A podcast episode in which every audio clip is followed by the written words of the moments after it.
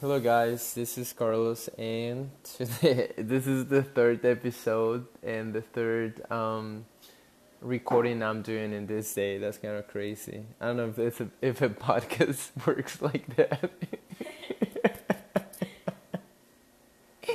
but I'm excited. So, uh, well, my wife is cooking still uh, Spanish rice. If you if you listen to the second episode, you know that my wife was cooking Spanish rice. So I'm still, uh, she's still cooking because it's the same day.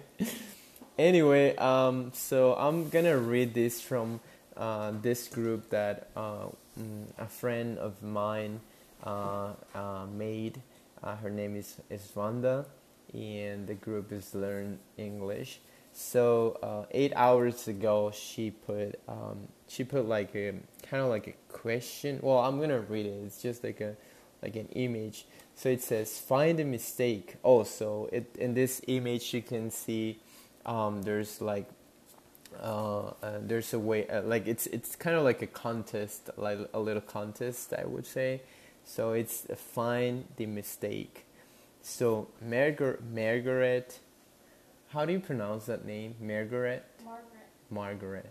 Margaret was a small girl. All her friends were taller than her. She wanted to be tall. Her mom told her not to worry. Uh, one day, Margaret will be tall. One day, she would be tallest than her friends.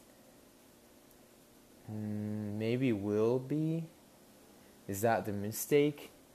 What? Oh, uh, so she said one day she would be tallest. Oh, taller than her friends.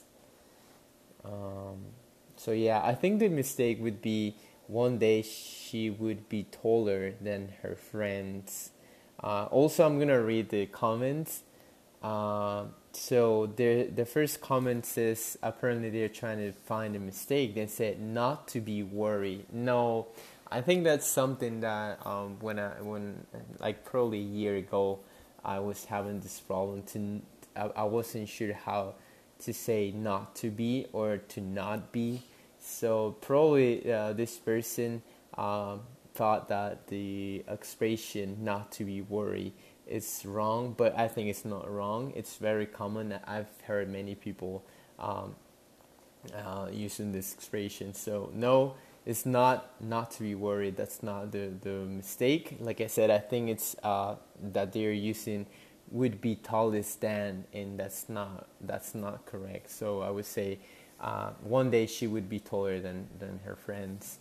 Um, there's the second comment uh, one day she would be taller than her friends, or one day she would be the tallest among her friends. Oh, that's a more refined um, answer. But yeah, she's right. This person. Uh, and then another lady, she's, she says, the last one sentence doesn't sound well to me. Yeah, actually, you're right. So the last sentence is not good. Uh, then another um, answer, another answer from another person says, one day she would be taller than her friends, perfectly fine. Uh, and the last uh, answer is, I have asked one question, please. What? I have asked one questions, please. I don't understand what does that mean what that means. I don't understand what that means.